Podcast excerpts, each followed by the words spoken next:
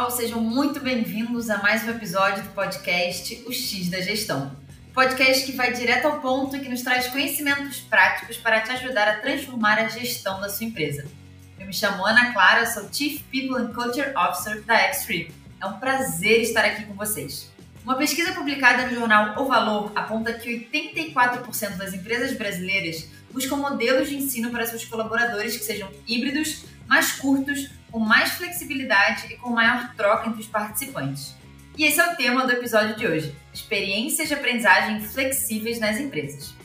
Para explorar esse assunto, estou aqui com a Mariana Damiati. Ela possui mais de 15 anos de experiência em gestão de pessoas e liderança de recursos humanos, com atuação em empresas de diferentes segmentos, incluindo setor financeiro, indústria e tecnologia. Recentemente, Mariana foi superintendente executiva de pessoas, cultura e facilities no Banco Original já passou por empresas como PicPay, iFood e PwC Brasil. Além da carreira executiva, Mariana atua como colunista da plataforma de empreendedorismo feminino Ela Vence e é mentor e palestrante de temas relacionados à gestão de pessoas.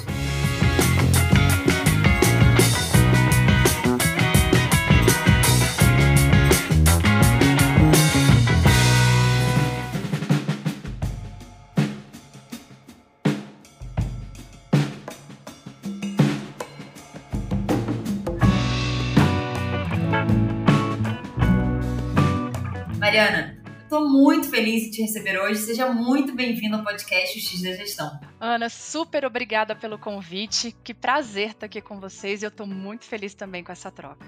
A gente tem aqui, né, tá bem animado para esse papo. Tenho certeza que todo mundo que está nos escutando vai poder se beneficiar bastante das suas experiências, do que você passou e do que você tem para compartilhar. Eu acho que, né, pelo que a gente já se conhece, vão ser insights muito ricos. E eu queria começar te perguntando, Mari, você já liderou times de RH em empresas de setor mais tradicionais nos últimos cinco anos você atuou em empresas brasileiras e scale-ups. Você saiu desse ambiente mais conservador para um ambiente mais inovador. A visão de treinamento e desenvolvimento é diferente? É, o que, que tem de positivo de cada um? É, quais são né, esses pontos que chamam a atenção? Olha, Ana, na verdade é diferente sim.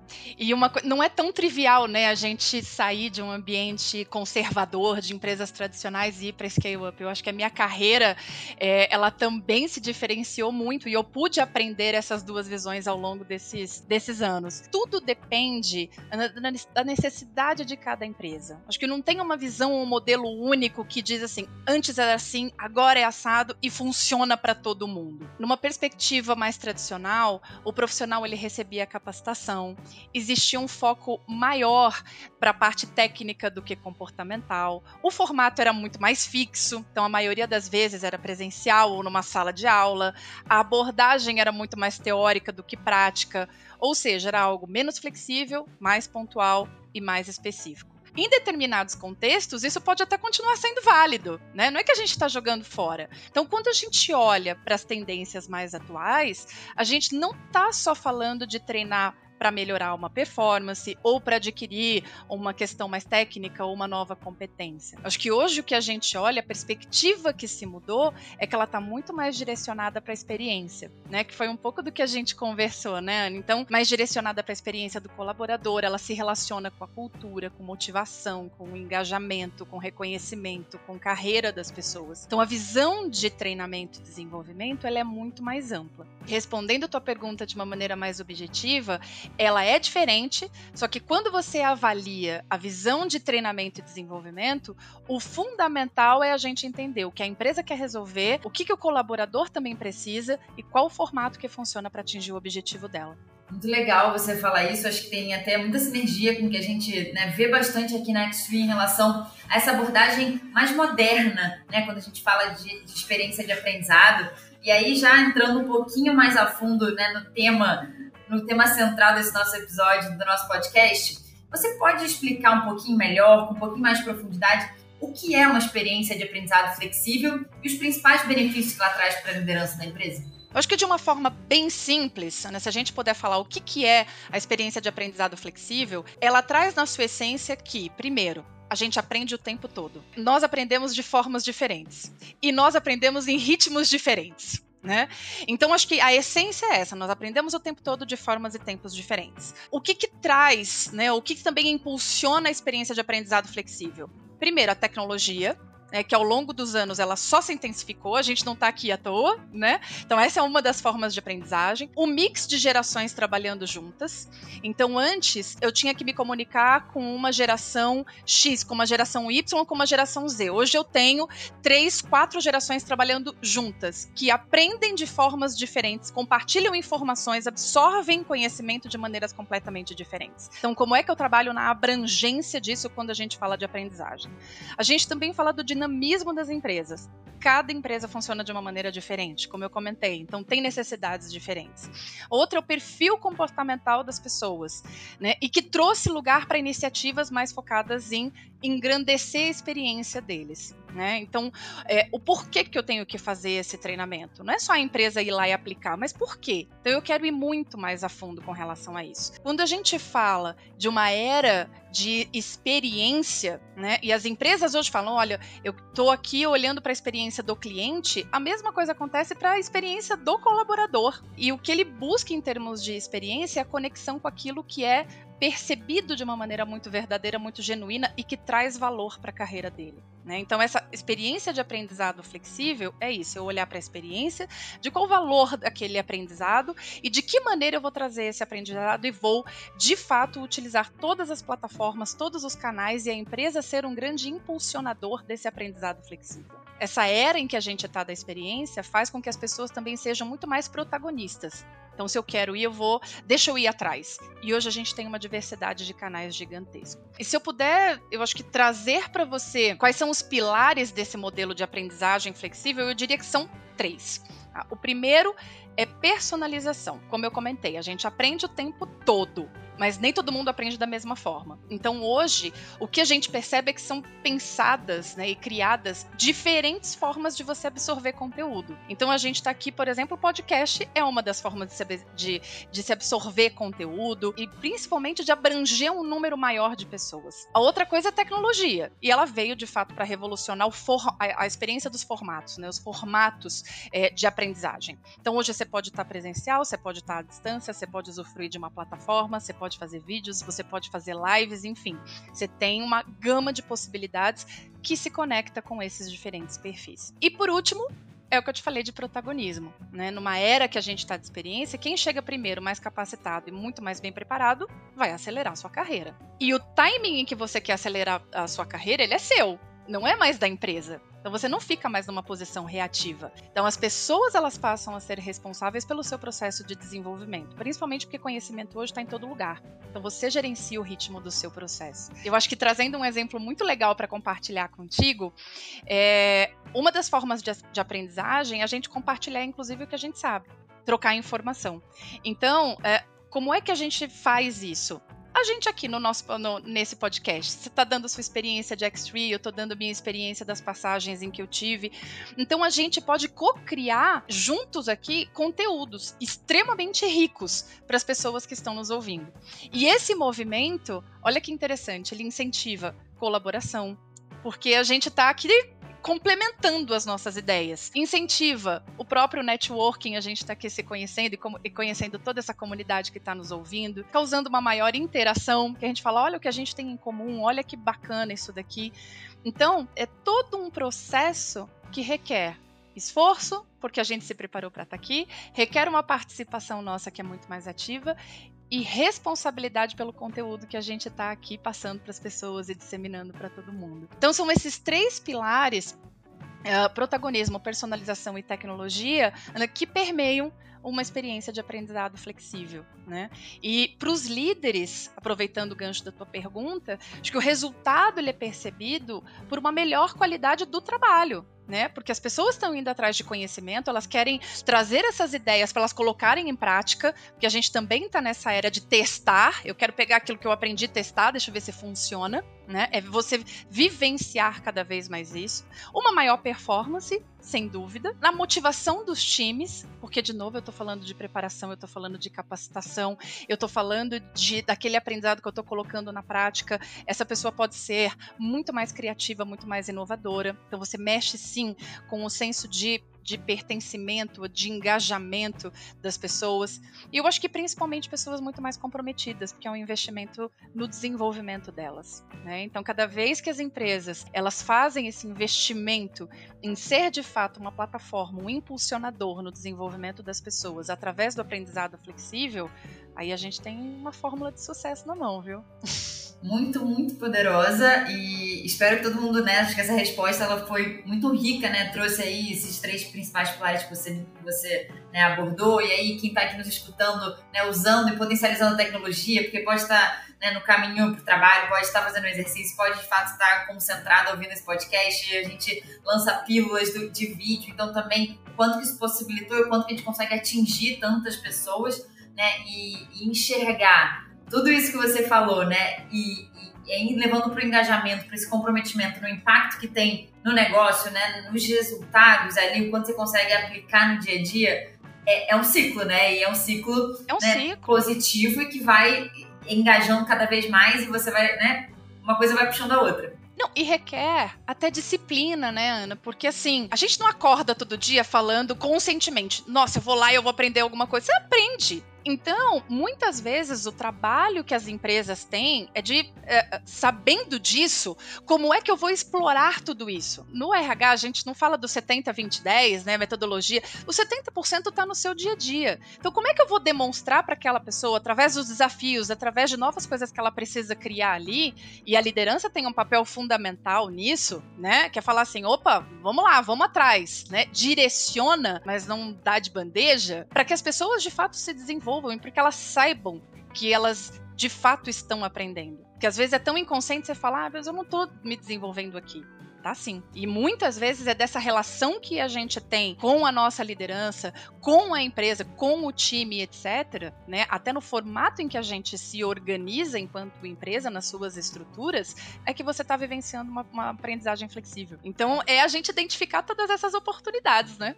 Exatamente, concordo. E aí queria aproveitar ainda nesse tema e te perguntar, quando a gente olha para a área executiva, né, para de fato a alta liderança da empresa, você acredita que essa experiência e esse formato de aprendizagem é flexível, como você explicou agora, eu acho que você entrou em bastante detalhe, né, e deu pra, ficou mais claro para todo mundo. Você acredita que também funciona para essa camada, para esse nível hierárquico? Eu acho, Anny, eu acho porque um, um executivo ou um líder, enfim, que ele, se ele não busca aprimoramento, atualização constante, ele fica para trás.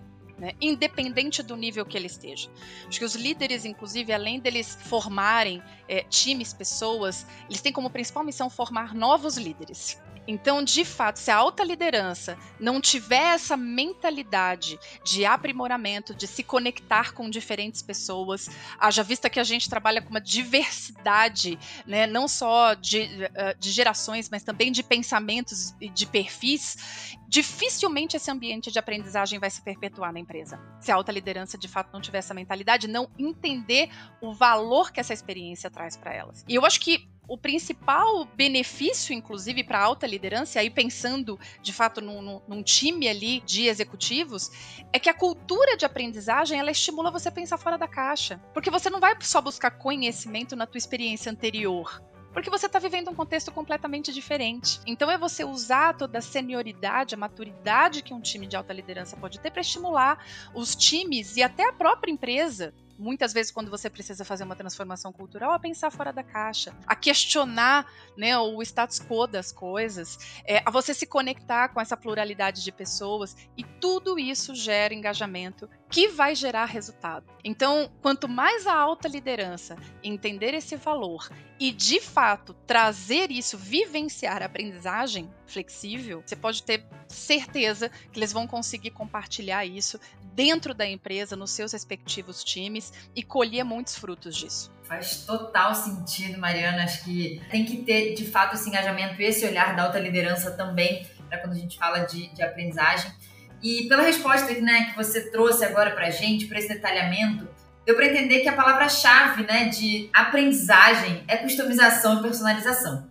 Você diria que o maior desafio é adaptar o conteúdo, a experiência de quem vai aprender ao cenário do momento que a empresa está vivendo? Né? Acho que são olhares diferentes. Ana, essa é uma ótima pergunta. E eu te falo que para mim é uma questão de prioridade. Porque não adianta você adaptar o conteúdo se ele não está levando a empresa ou o colaborador mesmo a atingir seus objetivos, né? Sejam eles de carreira, seja eles os objetivos estratégicos da organização. Então você vai adaptar um conteúdo que não gera valor. Então acho que primeiro é importante entender para onde o negócio está indo quais as metas e os resultados que são esperados. A mesma coisa o colaborador entender quais são os seus objetivos de carreira, como é que ele se conecta com aquela organização, né, pensando nessa relação, e a partir daí você define uma estratégia de treinamento, de desenvolvimento, utilizando da personalização para você maximizar e acelerar a mudança e o aprendizado das pessoas. Porque as coisas precisam estar tá muito conectadas. E aí a gente precisa de fato priorizar para você ter essa, essa maior integração entre os temas, porque senão ficam coisas soltas. E aí, de fato, o principal ponto que é gerar valor, ele não é atingido. Precisa ter essa costura, precisa ter interseção, precisa ter convergência. Perfeito. É, eu agora acho que eu vou dizer, vou dizer assim, quase que a pergunta de milhão. É. É, como, como mensurar o impacto de, de aprendizagem nas empresas? É a pergunta de milhão mesmo, né? Porque eu acho que todo mundo, de fato, assim, como é que você mensura, como é que você tangibiliza tudo isso? E eu costumo dizer né, que toda iniciativa de, de RH, e você, como uma colega de RH, vai saber disso melhor do que eu, a gente precisa mexer o ponteiro do negócio. Eu costumo dizer isso para os meus times. Eu vou usar um exemplo do próprio banco original. Certa vez, na área de tecnologia, foi identificado que havia muito retrabalho no processo de desenvolvimento ali do, de software. E um dos diagnósticos feitos pelos líderes ali de tecnologia era que os times envolvidos nesse processo de desenvolvimento, eles não trocavam entre si. Tava todo mundo ali concentrado em fazer a sua atividade, então eles não trocavam. E aí eles não tinham tempo de buscar soluções, eles não podiam parar.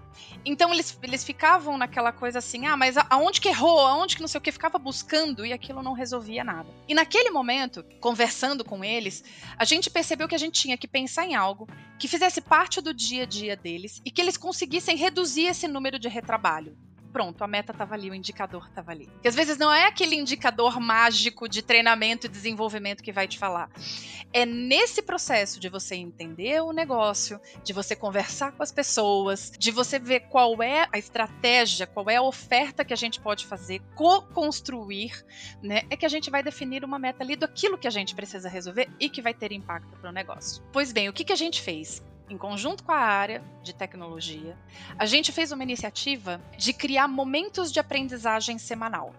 Eram sessões curtas, né, super curtas, bem estruturadas, facilitadas pelos experts, porque eles sabiam exatamente onde estava aquele retrabalho, então eles sabiam quais eram as disciplinas que a gente precisava colocar tecnicamente, e também é, uma outra facilitação de troca, então como é que eu faço esse time confiar entre eles, né, para que eles pudessem trocar muito mais, haja vista que a gente tinha diagnosticado aquilo, e naquelas sessões eram discutidos os problemas reais. Só que o objetivo era muito claro, não era discutir o problema, eles precisavam trazer uma inovação, uma nova forma de resolver o problema que surgia no desenvolvimento e eles precisavam testar na prática. Então, toda semana falava-se sobre isso e como é que eles podiam aprimorar continuamente. Né? Ah, eu, eu, eu, eu, teria feito diferente. Frases desse tipo surgiam nessas sessões que eram muito curtas. E aquilo se tornou uma recorrência. Essas sessões, essas reuniões que eram curtinhas, se tornou uma recorrência não atrapalhava o dia deles, eles começaram a enxergar muito valor. A liderança estava ali dando força para aquela iniciativa, né? Então, no primeiro momento, eu também tinha que mudar a mentalidade da liderança de falar: eu não estou parando, eu estou investindo o tempo deles. Nós tivemos mais de 1.900 participações de pessoas, de uma forma híbrida. Então, era virtual, era presencial, então a gente aproveitou daquilo, né? Dando espaço de fala para todo mundo. Resultado: foi reduzido significativamente a quantidade de retrabalho, a qualidade do software aumentou porque eles descobriram novas formas de fazer, uma linguagem diferente, foram chamando outras pessoas que tinham competências completamente diferentes, enfim, que nem estavam envolvidos naquilo, então eles começaram a chamar. A integração dos times melhorou. Isso foi medido através da pesquisa de clima. Né, a gente identificou isso. E a gente ainda identificou multiplicadores internos para disseminar aqueles aprendizados, falando: oh, vou levar isso daqui para o meu time, vou levar isso daqui numa sessão, vou levar isso daqui num all hands. Então, eles se tornaram multiplicadores daqueles achados que tinham nas sessões. Ou seja, a gente mexeu vários indicadores, a gente mexeu o ponteiro de vários KPIs do negócio. Então é dessa forma que a gente começou a medir. Porque além de você mensurar o impacto, você também precisa mensurar a eficácia na prática das coisas que você está aplicando ali. Então, qual é a minha dica nesse sentido? Antes de você fazer qualquer iniciativa, você precisa ter clareza daquilo que você vai atingir e como você vai medir. Nesse exemplo que eu te dei, a gente sabia qual era o problema, qual era a meta. Eu tinha que reduzir o número de retrabalho, né? E a pesquisa de clima era muito mais para a gente trabalhar nessa coisa de na, na no, no, no problema que teve da integração dos times. Então eram dois indicadores, impacto direto no negócio, negócio viu valor, aquilo se maximizou, sem a gente trabalhar na questão do convencimento. Né? É falando o retorno é direto para vocês. Então acho que essa, essa é uma dica né, que eu posso deixar aqui. Não, ótima, e eu acho que ela exemplifica algo que dá também para a gente explorar, e tem uma outra conversa super longa que é isso tudo, eu acho que só aconteceu porque vocês, né, time de RH, estavam super próximos do, do desafio do negócio. Né? E isso, né, quando a gente fala de RH estratégico, do RH estar participativo, ter voz, sentar na mesa de igual para igual, é para a gente conseguir criar né, e construir iniciativas como foi essa que você acabou de nos dar como exemplo, que eu acho que foi perfeita para a gente falar sobre a mensuração, mas também sobre esse papel, essa importância e onde o RH precisa se posicionar, né? Então, acho que acaba que a gente conseguiu ampliar essa resposta para esses dois temas. E, e, você até tocou num ponto que, que eu queria explorar aqui também, né? Que quando a gente fala desse tipo de iniciativa, né? Você falou, era um encontro semanal, né? Que a gente parava a parte do time, eram curtos, mas tinha uma frequência, né? Com semanal é bastante, são bastante vezes no mês, né? E, e muitas vezes quando a gente fala, né, de treinamento e desenvolvimento, de aprendizagem, de learning, a gente fala de desafios como agenda cheia, pouca adesão, baixo engajamento, né? Quando a gente fala de experiência de aprendizado flexível, a gente também passa por esses mesmos desafios ou você já considera que é diferente? Acho que você trouxe um exemplo prático em relação a isso, mas eu queria explorar especificamente essa questão da priorização e do engajamento, porque eu sei que é a dor de muitas empresas. Eu aprendi uma, eu aprendi uma frase é, com um grande empresário que diz o seguinte: nunca falta tempo para aquilo que a gente prioriza. Então, assim, se você quer acelerar a tua carreira, né, se você quer liderar time, se você quer melhorar a performance, se você quer resolver um problema de uma maneira diferente, se você quer gerir um negócio, você vai precisar se preparar, colocar foco e dedicação. Né? Então tem muito mais a ver com mentalidade. E para as empresas, né, funciona da mesma forma. Se treinar e desenvolver é uma forma de você atingir os objetivos da empresa, e de novo a importância de você conectar isso com a estratégia da organização, tem que estar na agenda estratégica dos executivos e fazer isso acontecer. Então os desafios existem. Não vou falar para você que não. Existe sim, tem a questão do engajamento, tal. É um reforço, é uma disciplina, porque o desafio existe, mas tem o nosso papel de mostrar qual é o valor que a experiência do aprendizado flexível pode trazer para o resultado da empresa. Quanto mais conectado tiver isso, melhor. E aí, remetendo a esse, a esse exemplo que eu te dei, nem isso, vocês querem resolver esse problema? Tudo bem, vamos ter que investir nisso daqui. Então não é gastar tempo. Não é assim, ah, não dá para tirar. Então não dá para resolver o problema. Então o que, que você quer fazer? Você quer resolver o problema ou né, vamos manter do jeito que tá e o indicador de retrabalho aumentando? Ah, vamos resolver o problema. Então vamos ter que fazer um pouquinho diferente aqui. Então toda vez que você mostra esse valor, falando eu vou precisar de uma atitude sua para mudar essa realidade atual, aí as coisas começam a mudar. Tem muito disso, os desafios existem, mas a gente tem que impulsionar cada vez mais e mostrar esse valor. Sim, faz total sentido e eu queria aproveitar para voltar no tema do RH estratégico, porque eu acho que vale, vale te ouvir mais um pouquinho né, sobre esse assunto, porque além de você ter nos dado uma resposta né, que exemplifica, né, que traz isso, acho de uma forma bem prática, de dia a dia, de uma situação real que aconteceu com você no original, eu também vi no LinkedIn, tem uma publicação sua, né, que fala da importância do RH estratégico. E na nossa conversa prévia também você comentou uma frase que, que me marcou muito, que foi o RH tem que deixar de ser despesa, tem que ser receita e receita é feita através de pessoas. Acho que eu não gostaria que essa resposta tivesse ficado só na nossa conversa prévia, então eu gostaria que você explorasse um pouquinho mais para todo mundo que está nos ouvindo, porque eu acho que é, é, é, muito rico e tem muita coisa importante é, na tua visão e no que você já passou, na tua experiência. Obrigada por me permitir, acho que impactar você de alguma forma, né, com essa frase que para mim ela é super verdadeira. No começo da minha carreira, eu escutava muito que o RH era back-office, era reativo, ou era uma área administrativa. E eu sempre, eu, eu, sempre questionei isso, eu nunca me conformei com isso. Porque a lógica para mim é qualquer empresa é formada por gente. Né? Então, são, são pessoas ali que juntas trabalham em prol de um objetivo, de um, de um resultado, enfim. Então me incomodava muito o RH ser percebido como uma área que não está na linha de frente. Né? Eu falava, como assim? É... Aí falava, ah, isso daqui é despesa, despesa, uma área de gente. Não, não é, não é uma área de gente, né? Porque o RH, ele tem a capacidade, um RH estratégico, um RH bem posicionado, ele tem a capacidade é, de potencializar o negócio, porque gente é a alma de qualquer empresa. Se pessoas não estão ali, de fato, engajadas, comprometidas com aquilo que a empresa quer alcançar, não tem resultado não tem receita, não tem negócio. Tem uma frase que diz: você não gerencia pessoas, você gerencia com as pessoas. Você não faz para as pessoas, você faz com elas. Então você precisa construir, você está aprendendo a todo momento, você está gerindo a todo momento, você está, é, é, de fato, inserindo as pessoas no centro de qualquer coisa. Então, olhar para as pessoas dentro de uma organização é crucial para a estratégia da empresa. Precisamos fazer novos produtos. Você vai fazer novos produtos com o quê? Não, gente, ah, precisamos aumentar a nossa receita. O que, que a gente vai fazer? Ah, precisamos ter mais atitude. Não é a máquina que tem atitude, são as pessoas que têm atitude. São as pessoas que têm essa capacidade de transformar, né? É, então, de fato, quanto mais as empresas ampliarem o seu olhar né, para os temas relacionados à gestão de pessoas, né, muito, assim, muito mais sucesso ela vai ter. Porque se você não olhar para isso, você vai ter problema.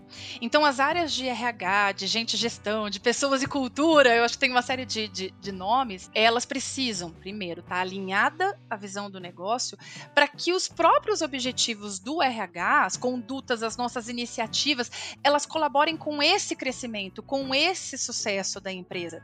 E com isso, você vai ter muito mais orgulho. Porque a gente olha para trás e fala assim: eu consegui realizar aquilo.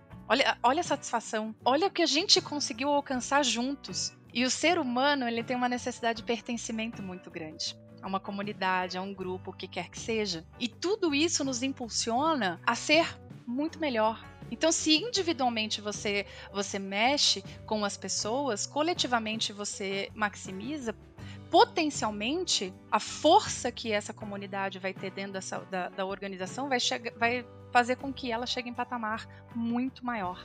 Né, em patamares muito maiores. Então, para mim, o trabalho que o RH faz é potencializadora do resultado de qualquer organização. Se você trabalhar bem com as suas pessoas, o resultado vai vir em dobro, em triplo ou em quantas vezes você quiser. Então, por isso que eu falo, o RH, ele não é despesa.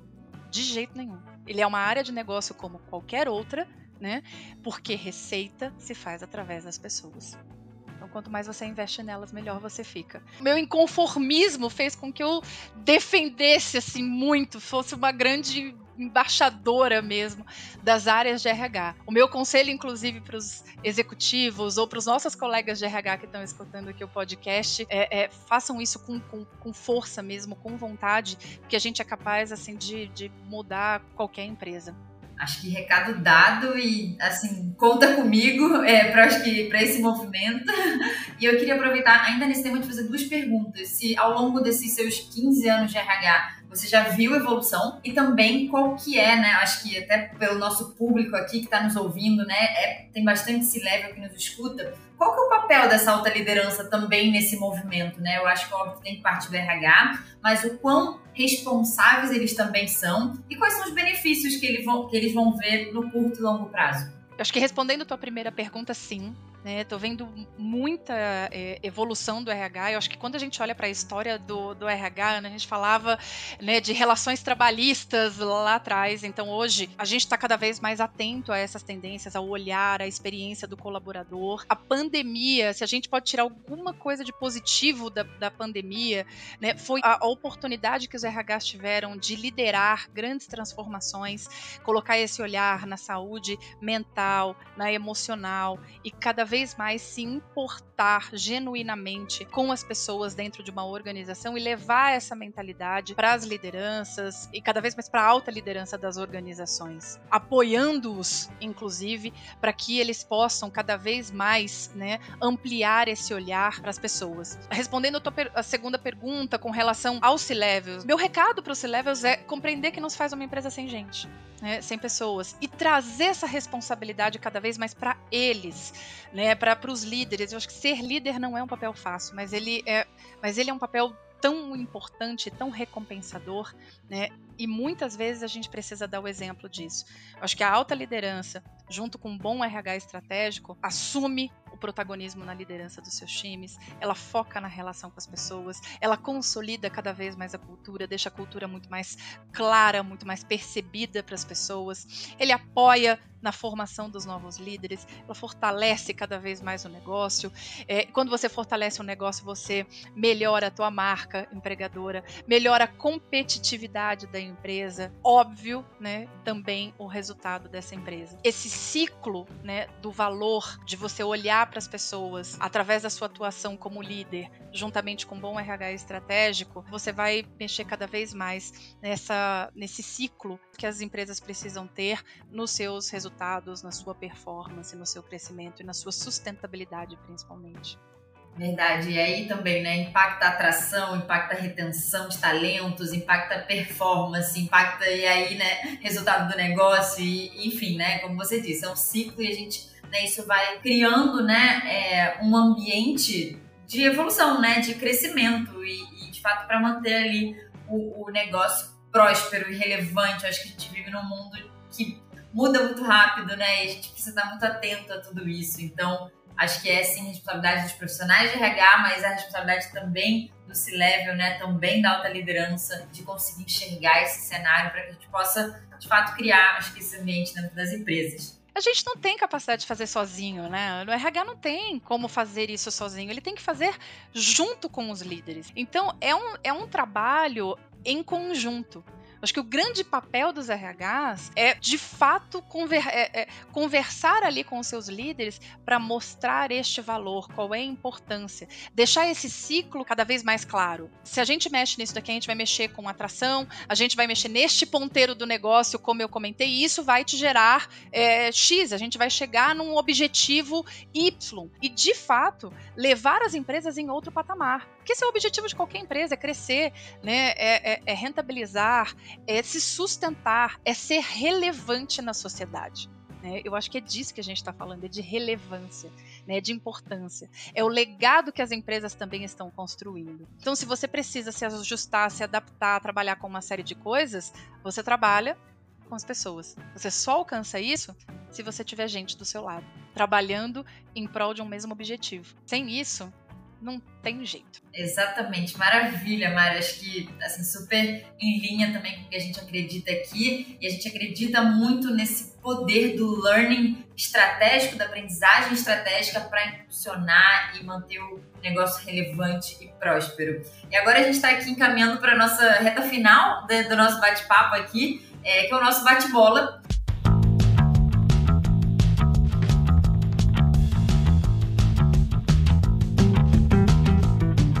Queria começar, né, perguntando aqui, abrindo um pouquinho para quem está nos escutando, que a gente já sabe, vou dar um spoilerzinho aqui, vou deixar você contar mais, que um dos seus hobbies é dançar. E eu queria te perguntar, qual que é o aprendizado da dança que você traz para o seu dia a dia, que você traz para o RH? Nossa, muitos! Eu nunca imaginei que a dança fosse influenciar tanto a minha vida profissional. É, a dança me trouxe muito sobre confiança. Eu faço dança de salão. Na dança de salão, você dança dois a gente precisa confiar no outro, né? Para dança sair fluida, para dança sair bonita. Você precisa muitas vezes se permitir ser conduzido e às vezes conduzir também na dança. Muitas vezes você precisa apoiar o teu, o teu parceiro ali de dança em corrigir alguma rota, porque ah, olha, não era assim, não era assado. Então, sobre confiança, sobre disciplina, porque precisa ter treino, né? A gente cada vez mais a gente tem que se aprimorar na dança. A gente faz isso dançando, treinando. Então você também tem disciplina para isso. E a dança me trouxe uma coisa que eu acho que também é importantíssimo para qualquer empresa e para qualquer profissional que é consistência. Dança tem muito a ver com consistência.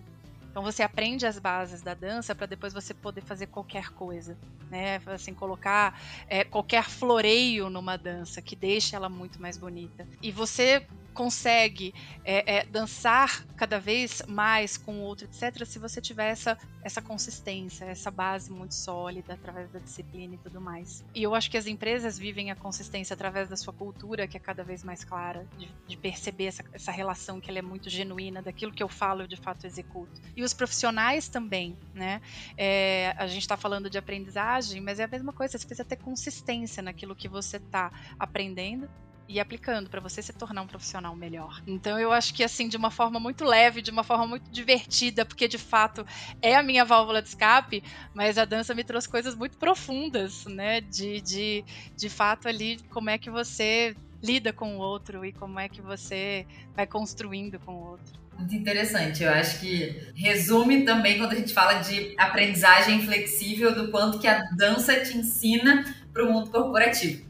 É muito, muito legal te ouvir falando. Eu acho que né, não é trivial. Eu acho que quando a gente está atento né, e aberto em diferentes situações da nossa vida, é, a gente consegue absorver, a gente consegue aprender. Então, muito legal de ver essa experiência na dança e como ela te impacta e como ela te faz uma pessoa, um profissional melhor. E aí, aproveitando nisso, né, também queria esse assunto, queria perguntar quem que é sua inspiração, é profissional ou não, e por quê? Minha inspiração é minha mãe a minha mãe é uma pessoa incansável na busca do que ela sempre quis, assim, na vida. Para mim, ela é um exemplo de coragem, de garra, de que tudo é possível quando a gente corre atrás, né? É, eu acho que eu passei uma, uma vida aprendendo com a minha mãe que não existe sexo frágil. Existe sim pessoas que não querem lutar e enfrentar muitas vezes um mundo que pode não ser tão carinhoso e bondoso com você. Né? Mas se você tiver coragem de enfrentar isso, você pode chegar é, é, no lugar que você quiser. Minha mãe aprendeu isso também com a minha avó, uh, que foi uma mulher muito à frente do seu tempo, morreu recentemente com, com 99 anos de idade, e que sempre foi uma pessoa que falou assim: vá atrás da sua independência. Você pensar 99 anos atrás, uma mulher falando isso, era impensável. Então eu tive, a, acho que tive a sorte de ter mulheres muito fortes é, e que eu me inspiro muito, muito nelas.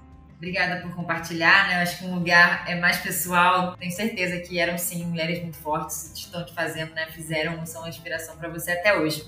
E aí, falando um pouquinho do lado profissional, né? Qual foi o maior desafio da sua carreira e, e qual dica você daria para Mariana do passado? Olha, vou aproveitar um momento de abertura mesmo, né? Eu tive muita dificuldade de enxergar profissional que eu era né, a minha capacidade de realização, por incrível que pareça. Eu focava mais no que faltava né, em mim do que em reconhecer aquilo que eu já era boa.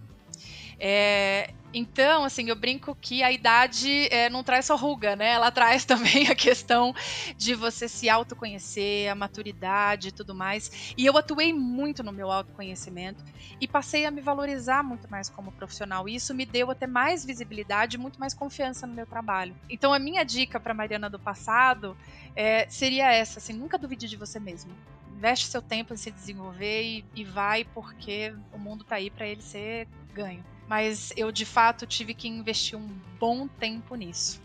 E eu acho que muitos profissionais passam por isso, viu, Ana?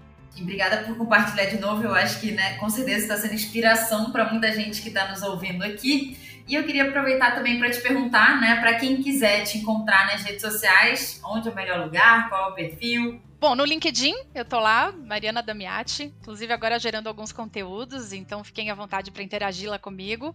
É, e no Instagram, arroba Mariana Damiati, aberto também. Tô começando a colocar uns conteúdos muito legais por lá, então super convidados a interagir a gente se conhecer melhor.